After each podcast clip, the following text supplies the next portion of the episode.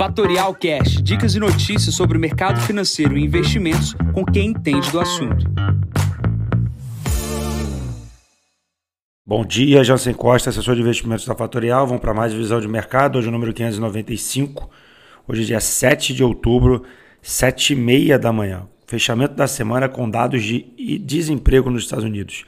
Entenda como isso afeta os seus investimentos. Começando aqui pela China, feriado permanece com as bolsas fechadas. Os índices continuam positivos, mas o nosso destaque, que é o nosso minério de ferro, não aparenta, é, nós não temos relevância no, no, no, preço. Né? Obviamente, depois de um grande feriado, geralmente o minério de ferro sobe. Então, atenção aí para as ações da mineradora Vale. Plano para a Europa, a gente vive ali o temor da recessão na Alemanha. A gente é, tem de um ano contra outro ano uma subida expressiva do preço da energia e do gás natural. Em um ano, a energia na Alemanha subiu 162%, e em um ano, o gás natural subiu 306%. Né? Isso vem afetando ali o consumo das famílias na Alemanha. Há uma queda ali dos dados de varejo e a pergunta que se faz é quando que vai chegar a recessão na Alemanha e quanto será essa recessão, tá?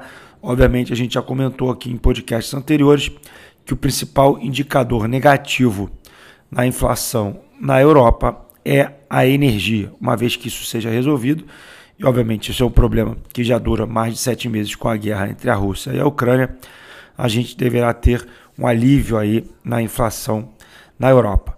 Pulando para o principal destaque do dia, nos Estados Unidos, a gente tem dados a serem divulgados de uh, horas trabalhadas, né, o ganho de horas trabalhadas e também o desemprego, né? Esses números, a relação que a gente precisa ficar de olho é um número muito bom de desemprego. Seria ruim, né? Obviamente, é um número baixo de pessoas desempregadas faria com que o Fed tivesse que tenha que aumentar o um número para mais de 4% a taxa de juros. Então a gente tem que ficar de olho. O número ruim é um número bom. É, e aí, obviamente, isso diminuiria a pressão na curva de juros americana e daria um impulsionamento ao mercado acionário. É, do lado contrário, o número é, muito positivo aumentaria a necessidade dos juros é, aumentar nos Estados Unidos. Isso derrubaria as bolsas nos Estados Unidos, obrigaria o dólar a subir e aí, por consequência, a gente teria uma fuga de capitais dos mercados internacionais para os Estados Unidos. A gente já vê esse indicador, que é o DXY, bastante pressionado para o campo positivo mas obviamente esse dado que vai uh, ser divulgado hoje às nove e meia da manhã será muito importante para o tom das próximas semanas. Ficamos de olho nove e meia da manhã dados nos Estados Unidos. Pronto para o Brasil, notícias uh, finitas, né? poucas aqui além das eleições. É destaque aqui na capa do valor. Uh, Lula deixando claro que não vai divulgar o seu ministro da Economia e também não vai divulgar o seu programa de governo. Isso uh, é ruim para o mercado, obviamente o mercado espera é, uma diminuição do seu, da sua apreensão com relação ao programa de governo e seu ministro.